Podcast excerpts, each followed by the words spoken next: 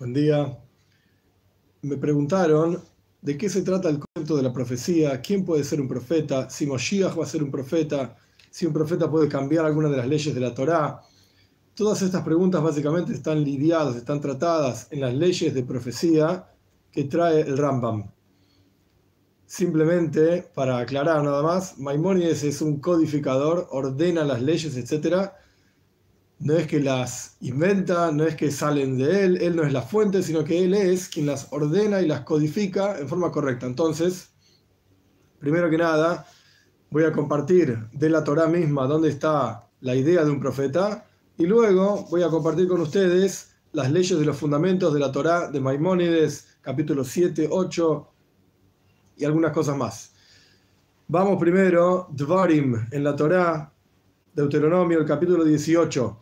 Dice la Torá que cuando Moshe está hablando con el pueblo judío unos días antes de fallecer y les informa que van a entrar en la tierra de Israel y que se van a encontrar con un montón de pueblos. Y estos pueblos son idólatras. Entonces uno tiene que tener, el pueblo judío tenía que tener extrema, extremo cuidado de no mezclarse con ellos, de no aprender las leyes de ellos, entre las cosas que ellos hacían, incluso como prácticas idólatras, idolátricas, ellos consultaban oráculos y consultaban a las estrellas, etcétera, para ver el futuro. Entonces Dios, o sea, Moshe le está diciendo al pueblo judío, por, supuesto las palabras de Hashem, que no pueden hacer estas actividades y que el versículo 18 dice, un profeta voy a levantar de entre ustedes, como vos, como tú, o sea, Dios le está diciendo a Moshe y Moshe le está transmitiendo al pueblo judío, el profeta va a ser alguien como yo. Moshe está diciendo esto y voy a poner mis palabras en su boca y ustedes van a hacer todo lo que, todo lo que él mande. Y la persona que no escuche las palabras del profeta, Dios se va a ocupar, va a cobrar, por así decirlo, lo vamos a ver más adelante en el Rambam detallado. Pero el profeta que a propósito hable palabras que no son en mi nombre, dice Dios, que yo no mandé, no le dije que hable, o que hable en nombre de otro Dios, ese profeta va a morir. Y si uno se pregunta, ¿y cómo sé qué es un profeta? Todo esto está en la Torá, en los versículos de la Torá. ¿Y cómo sé qué es lo que el profeta dice en nombre de Dios o no en nombre de Dios? Entonces la Torá dice así. Lo que el profeta diga en nombre de Dios y no ocurra, entonces esto es algo que Dios no lo dijo, esto es algo que el profeta inventó. Y no hay que temer de él, es un profeta falso, incluso la, pena pena de muerte, etcétera. Entonces vemos que existe el concepto general de profecía.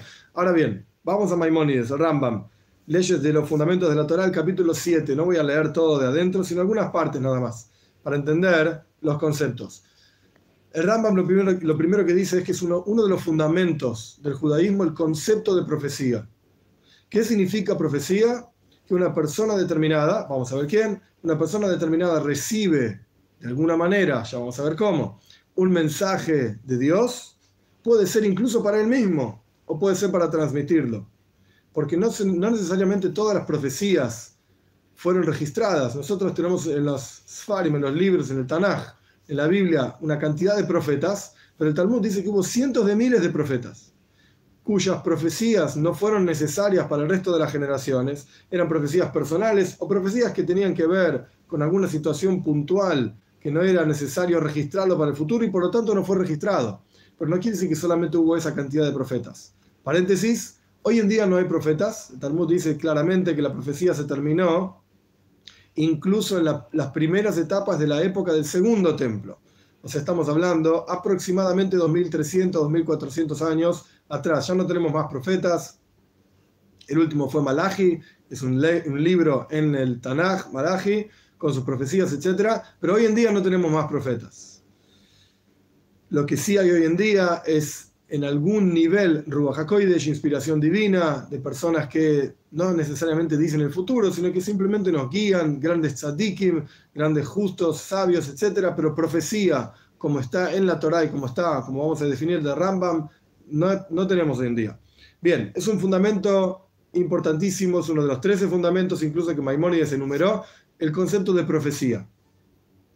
¿Quién puede ser un profeta? Maimónides explica diferentes detalles. Yo no voy a entrar en todos. Tiene que ser un gran sabio, tiene que ser una persona que controla sus impulsos, tiene buenas cualidades emocionales,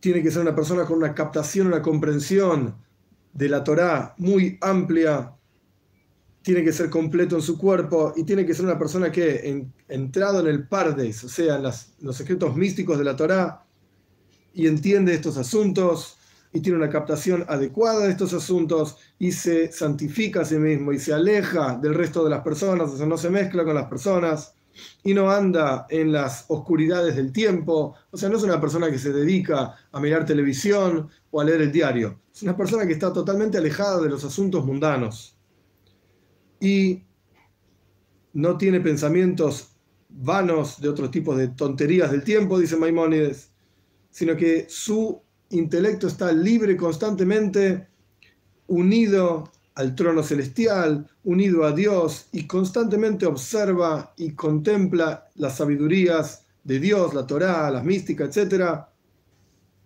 Una persona así puede ser un profeta. Los profetas no eran todos iguales, hay diferentes niveles de profetas. Está Ishaya Anobi, un profeta muy elevado. Está Eliyahu Anobi, el profeta Eliyahu. Hay varios tipos de profetas, y Ezequiel Anobi, el profeta Ezequiel, que están todos en el Tanaj mencionados por lo menos los que conocemos, como yo dije anteriormente. Pero hay muchos niveles de profetas y no ven todos las mismas cosas de la misma manera. Algunos profetas ven en visiones a la noche, en sueños, y todos los profetas, cuando observan la visión profética, pierden la cordura, por así decir. Incluso, entre paréntesis, los profetas, Shaul Melech, el rey Shaul aparece profetizando también, y dice que era un meyuga, era un loco, los profetas los, consideraban como locos, ahí viene el loco este, etc., quiere decir que la gente los veía como personas extrañas. Incluso tenían, por así decir, brotes epilépticos cuando profetizaban, se caían al piso, algunos se sacaban toda la ropa y andaban desnudos, en el momento en que recibían su profecía. Las cosas que le dicen al profeta eran todas en forma de ejemplos y metáforas, como por ejemplo la escalera que vio Jacob, o los animales que vio Yehezkel, y así sucesivamente, cada uno tenía su explicación. A veces al profeta le decían la, visión y la explicación, y a veces solamente la visión. Y el profeta simplemente decía cuál era la visión que vio, y cada uno podía encontrar la explicación que, que pueda, digamos. No profetizaban los profetas cuando ellos querían. No es que decían, bueno, ahora Dios va a hablar conmigo, sino que cada uno de ellos se preparaba con alegría, porque dice Maimónides, esto está en el Talmud también, no se profetizaba con tristeza y con melancolía. Los profetas eran gente que andaban con flautas y andaban con tamborcitos y andaban cantando y siempre alegres, esperando, preparándose para la profecía. Y cuando Dios deseaba darles profecía, pues se los daba. Y si no, ellos continuaban siempre, como dijimos anteriormente, ¿sí? contemplando en la Torá, en la sabiduría, etc., esperando y preparándose para la profecía. Todo esto que mencionamos, dice Maimónides, sobre lo que era un profeta y cómo se preparaba, etc., y lo que ocurría en el momento de la profecía, se aplicaba a todos los profetas excepto uno, Moshe Rabbeinu. Moshe era un profeta de otro estilo, era un profeta que él profetizaba cuando él quería, de hecho lo vemos en la Torá, le dice a la gente, esperen, párense acá y esperen, voy a ver lo que dice Dios. Profetizaba cuando él quería, y mantenía la cordura constante, completa, cuando estaba profetizando, no caía al piso, no perdía la cordura, etc. Y hablaba cara a cara con Dios, por así decir. Esta es la grandeza, por así decir, de la profecía de Moisés Rabbeinu, que fue el único profeta de este estilo. Y Maimónides va a decir más adelante, de aquí aprendemos que cualquier profeta que venga a negar o a cambiar la profecía de Moisés Rabbeinu, sabemos que no tiene ningún sentido. Lo vamos a ver eh, más adelante. Puede ocurrir, como dije antes, siguiendo en el texto de Maimónides, que un profeta profetice para sí mismo, porque Dios le está mostrando algo nuevo que él tiene que captar, o puede ser que profetice para un pueblo determinado, como Yoina, por ejemplo, profetizó para Nínive, que no eran judíos, eran gentiles. Dios lo mandó a Yoina a profetizar a Nínive. Es un libro en el Tanaj, Yoina también. Puede ocurrir que un profeta haga una señal para demostrar que es un profeta, pero no toda persona que haga una señal le vamos a creer como profeta, porque puede ocurrir que su señal sea brujería o magia o lo que sea, sino que una persona que nosotros conocemos, que es una persona sabia y es una persona observante de la Torah y las mitzvot, y es una persona que podría ser un profeta, hace una señal y nosotros le creemos. Ahora bien, avanzamos en capítulo 8. Moshe no le creemos porque él hizo señales, sino que le creemos, en resumen lo digo, no todo el texto adentro, sino que le creemos porque lo vimos hablar con Dios. Esto está explicado ampliamente en otro video sobre la base del judaísmo, que es la entrega de la Torá en el monte Sinai, donde todo el pueblo judío, hombres, mujeres, niños, adultos, eh, más ancianos, menos ancianos, de todo tipo, dieron y vimos, escuchamos a Moshe hablando con Dios. Esta es la base del judaísmo, la fuente del judaísmo. Entonces a Moshe no le creemos porque haya hecho señales, porque abrió el mar, porque trajo plagas o porque sacó agua de una piedra. Le creemos porque lo vimos hablar con Dios. Automáticamente, cualquier profeta que haga cualquier tipo de señal y diga que Dios lo envió para cambiar algo de la Torá, automáticamente no le creemos, porque está negando la profecía de Moshe. Y aunque haga las señales más impresionantes que existen, de todo tipo, no le vamos a creer, porque a Moshe no le creemos por señales, a Moshe le creemos porque lo vimos hablar con Dios, nuestros padres y los padres de nuestros padres, y así sucesivamente es la tradición, la tradición del pueblo judío, por eso le creemos a Moshe, entonces automáticamente no le creemos a ningún otro profeta por más señal que haga. Vamos a ver que hay un detalle interesante eh, más adelante.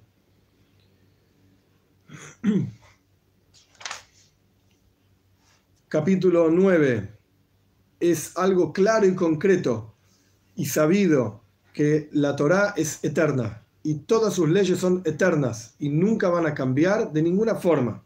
Y no se puede agregar nada y no se puede quitar nada como está escrito en la Toira.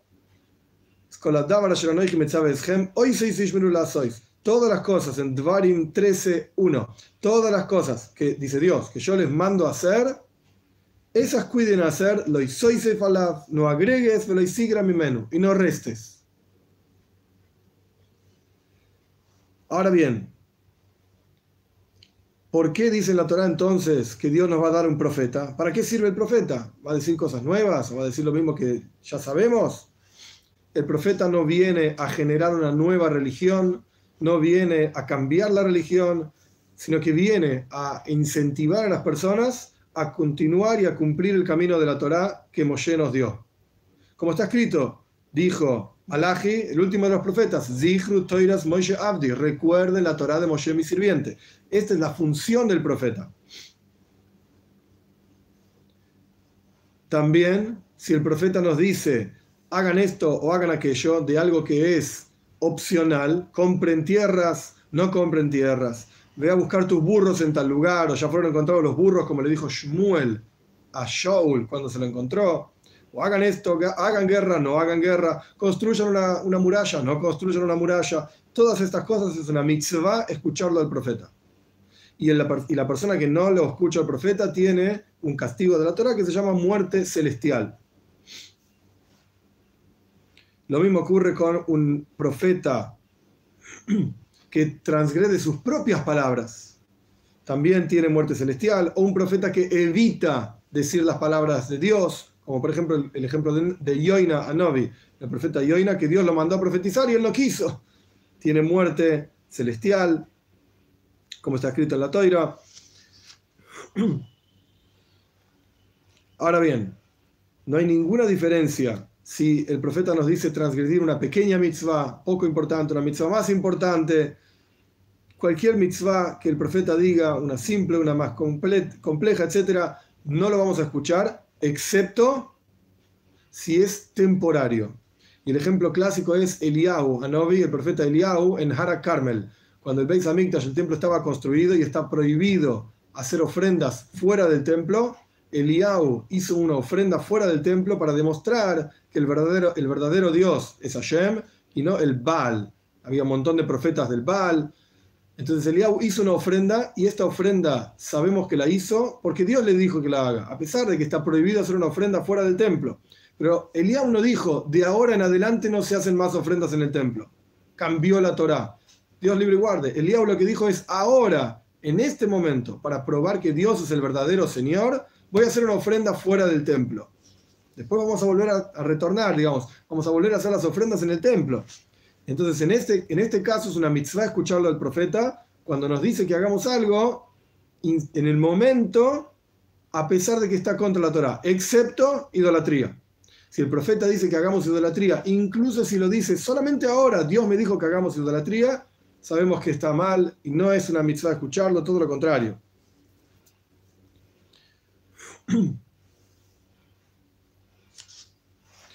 Ahora bien, todo profeta, capítulo 9, 10, perdón, 10, todo profeta que aparezca y diga que Dios lo mandó, no necesita hacer una señal como hizo Moshe o como hizo Eliau o Elisha, hacer grandes milagros. ¿Cómo sabemos quién es profeta y quién no? Tiene que decirnos el futuro y tiene que cumplirse exactamente como ese profeta dijo que se iba a cumplir. Entonces, una vez que lo probamos, una vez y otra vez y otra vez, ahí sabemos que este profeta es un profeta verdadero.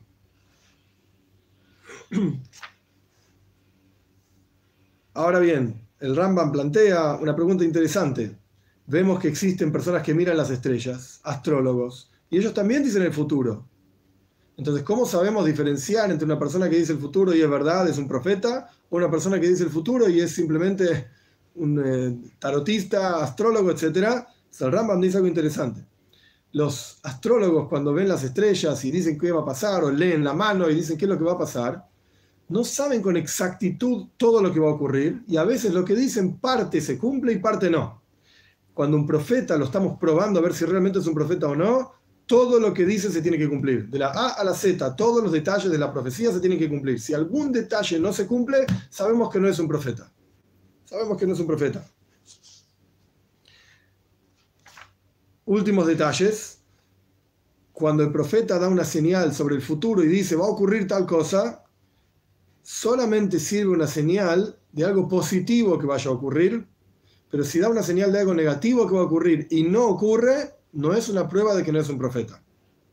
Por ejemplo, si el profeta dice va a venir tal tragedia y en la práctica no ocurre esa tragedia, como ocurrió con Yoina en Nínive, aprendemos del Tanaj y de las historias que tenemos, las leyes al respecto de esta cuestión. Y hoy nos dijo que Nínive se iba a destruir en 40 días.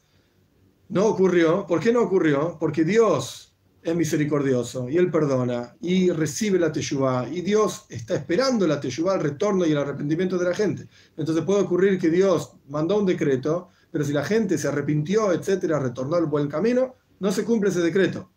Pero si el profeta dice algo positivo, automáticamente sabemos que si no se cumple no es un profeta. Y esto lo vemos con Irmiau y Hanania Benazur. Mientras Irmiau Anobi, el profeta Irmiau decía, se va a destruir el templo, van a venir los del, van a venir del norte y se van a llevar todas las cortas cosas del templo. Y Hanania decía, no, no va a pasar nada, no se preocupen, vayan a comer y beber, va a estar todo bien. Entonces Irmiau le dijo, si, si pasa lo que yo, lo que, si no pasa lo que yo digo, no es una prueba de que yo no soy profeta. Pero si no pasa lo que, lo que tú dices, lo que vos decís, claramente no sos un profeta. En la práctica ocurrió, por supuesto, lo que Irmiau dijo. Última alajá, y vaya a las preguntas. Y tenemos que hablar de Mashiach todavía. Si un profeta testifica sobre otro profeta, que es un profeta, que el segundo es un profeta, entonces no necesitamos probarlo si dice bien el futuro o no. Y esto lo vemos con Moishe Rabbeinu y Yoshua bin Nun. Moishe era un profeta, pero eh, indicó, testificó sobre, sobre Yoshua, que es un profeta, y nunca vimos que Yoshua tuvo que hacer señales y grandes milagros para que la gente le crea. La gente le creyó porque Moshe dijo que era un profeta, que era el próximo líder. Entonces acá aprendemos esta cuestión. Ahora bien, al respecto de Moshiach, Moshiach tiene montones y montones de virtudes y dentro de esas virtudes está también la virtud de la profecía. Pero fundamental entender que esa profecía, como ya explicamos, no es una profecía de venir a cambiar las leyes de la Torá de una manera u otra, sino que es llevar a la gente a la observancia de la Torá, advertir a la gente, alentar a la gente, etc. Esa es la función del profeta. Entonces, si Mashiach va a ser un profeta o no, sin duda, claro que Mashiach es un profeta. Ahora bien, no para cambiar la Torá, de ninguna manera. Vamos a las preguntas.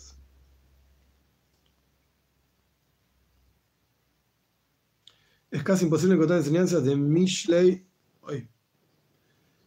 en internet. ¿Por qué? No, no lo sé. Mishlei es un libro muy interesante en la Torá. ¿El Moshiach tendrá espíritu de profecía? Sí. ¿Por qué el Tanaj hace distinción entre Nevim Rishonim y Nevim Aharainim? Esto es, eh, la pregunta es interesante. El Rambam mismo menciona esto. El Rambam mismo menciona esto, que hay diferentes niveles de profecía. Cuanto más cerca estamos de la entrega de la Torá, tanto más eh, elevado es el nivel de las almas de la gente que vivía en esa época y tanto más elevado es el nivel de profecía, que es el tema que estamos hablando. Cuanto más lejos estamos de la entrega de la Torah, tanto más bajo es el nivel de profecía. Por eso tenemos Nevim, Rishoinim, primeros profetas, como Ishaya y Ezequiel, Irmiau incluso, y tenemos Nevim, Aharoinim, últimos profetas. E incluso tenemos libros de profecía que son extremadamente cortitos. Obadia, por ejemplo, es un solo capítulo, Obadia. Interesante, Obadia era un ger, era un converso de Roma. Eh, simplemente para entender que también converso puede ser un profeta. Eh, me preguntaron si una mujer puede ser profetisa. Claro que sí. Tenemos Dvoira, que era profetisa, tenemos Hulda, que era profetisa. Sí, señor. No hay un libro de Hulda, eh, pero sí, sí, hubo profetisas, mujeres también. Esto es en general las, ideas de lo que significa la profecía, el concepto de profecía. Viene de vuelta a alentar a la gente a cumplir Torah y Mitzvot, no viene a cambiar absolutamente nada de la Torah. Puede ocurrir que temporariamente quiera hacer una profecía, etcétera, como Eliau,